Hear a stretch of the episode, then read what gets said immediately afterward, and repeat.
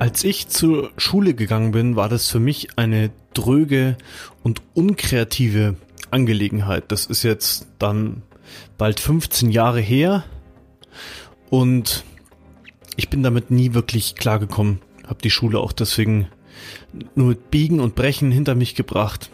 Und als ich dann kurze Zeit später auf meiner Medienschule meine Journalistenausbildung gemacht habe, da habe ich dann eine andere Art von Unterricht kennengelernt.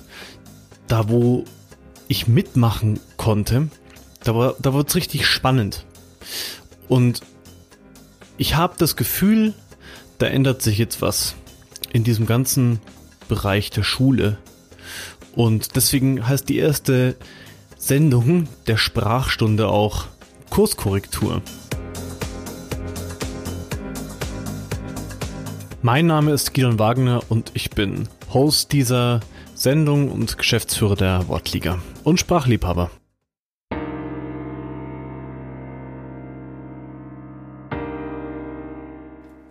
Wenn ich mit Lehrern jetzt rede oder auch einfach zuhöre, was da gesprochen wird über Unterricht und über Tools und Software, dann lerne ich Schule auf eine ganz neue Art und Weise kennen ich krieg das mit, weil Lehrer unsere Software im Unterricht einsetzen und das war so alles überhaupt nicht geplant und ich bin total fasziniert, was da passiert. Eine Entwicklung, die vor 15 Jahren wahrscheinlich nicht absehbar war. Ich weiß es nicht. Ich habe es damals als Schüler kennengelernt.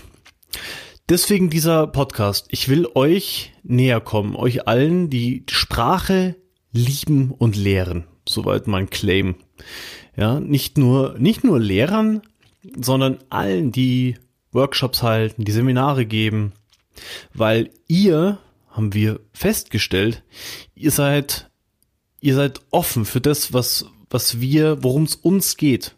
Wir wollen nicht nur irgendein Tool rausbringen, sondern wir wollen die Sprache klarer, besser, verständlicher, öffentlich öffentlicher machen, ja, da, nicht raus aus diesem herrschaftlichen, raus aus diesem komplexen, wo dann nur eine Bildungselite versteht, was gemeint ist. Wir wollen Sprache schöner machen. Und ich will, wir von der Wortliga, wir wollen einen Beitrag dazu leisten, zu, dazu inspirieren. Dazu auch dieser Podcast. Ihr als Zuhörer, ihr sollt hier natürlich was davon haben, ihr sollt Ideen finden, Ihr sollt einbringen, was euch interessiert, was ich mal mit einem Gast besprechen kann. Ihr sollt vielleicht von erfahreneren Lehrern lernen, Wissen auffrischen, aktualisieren.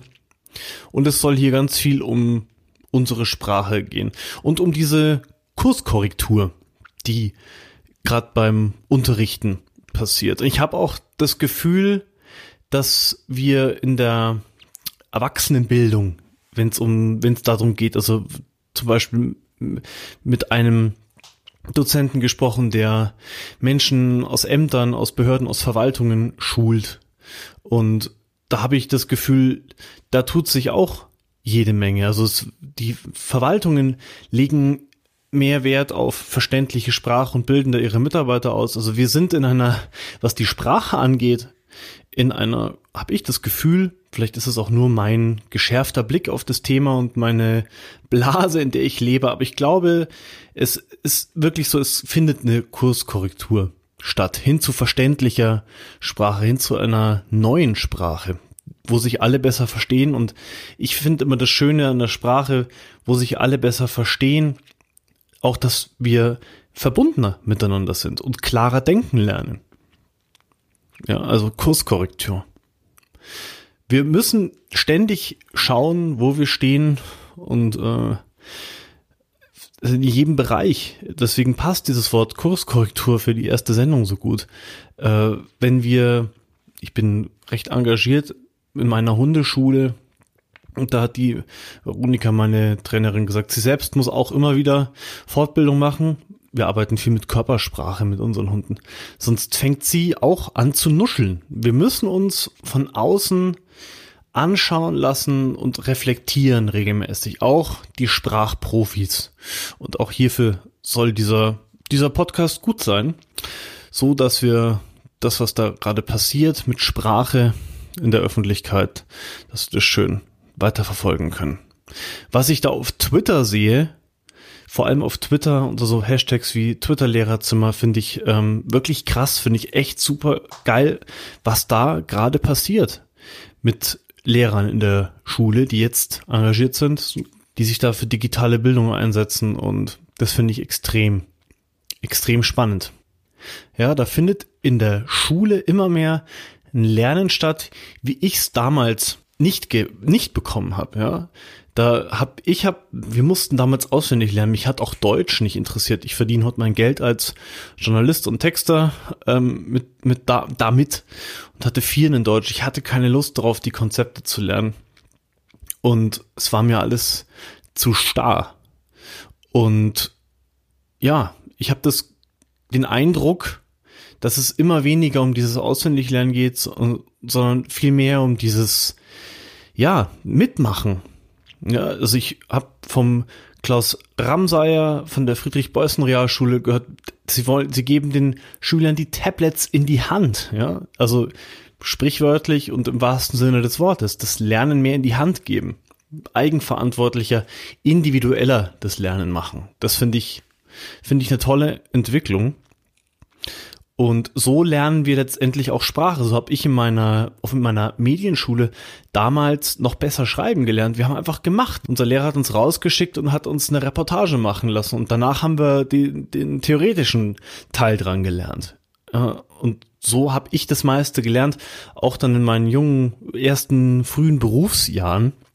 Da hatte ich eine total erfahrene PR-Kommunikationsfrau, die Elke Westermeier, oft neben mir sitzt und die hat mir meine Texte durchgestrichen und das und das und das und das neu, neu, neu und deswegen und das sagen wir so und so und so und ich musste immer wieder neu machen und dabei habe ich am meisten gelernt und deswegen finde ich dieses Konzept vom individuellen Lernen äh, so toll und natürlich auch überfällig. Ich hätte mich gefreut wahrscheinlich, wenn es das damals schon gegeben hätte. Also wie gesagt, tut sich meiner Meinung nach so im didaktischen Bereich, auch im, im Erwachsenenbereich extrem viel was ich so mitkrieg von, von Seminarleitern ist, dass die auch immer mehr auf Erfahrung setzen und dass sich die Leute Dinge arbeiten, eben auch mit unserem Tool. Ja. Und dass viel diskutiert wird an den Texten, dass gegenseitig die Leute sich gegenseitig Feedback geben. Und das bringt, glaube ich, unglaublich viel, auch in der, auch in der Schule.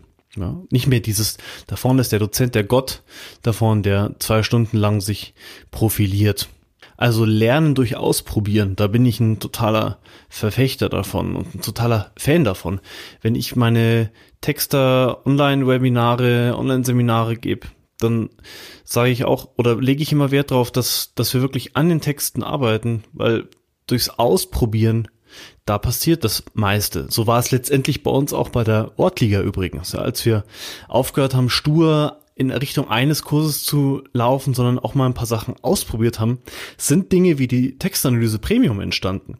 Ja, und, und ein, eine komplett neue Version nach äh, ja über sechs Jahren am Markt mit, dem, mit der ersten Version des Tools eine komplett neue Version, mit der jetzt Menschen im Unterricht arbeiten. Durchs Ausprobieren kam es, durch Trial and Error. Ich habe ein Traum, die Sprache zu verändern hin zu einer verständlichen, ehrlichen, dennoch schönen Sprache. Und ich habe das Gefühl, da zieht ihr mit uns an einem Strang, ihr Sprachliebhaber und alle, die Sprache lehren. Da habe ich wirklich ein tolles Gefühl und ich freue mich auf diese Podcast-Reihe. Es ist ein Experiment und wenn es gut ankommt, dann werde ich das mehr machen. Und ja, in der nächsten Sprachstunde habe ich dann vielleicht schon einen Gast im Interview. Also bleibt dran. Folgt der Wortliga Textanalyse als äh, Wortliga Tool auf Twitter und ihr erfahrt, sobald die nächste Sendung online ist. Danke fürs Zuhören.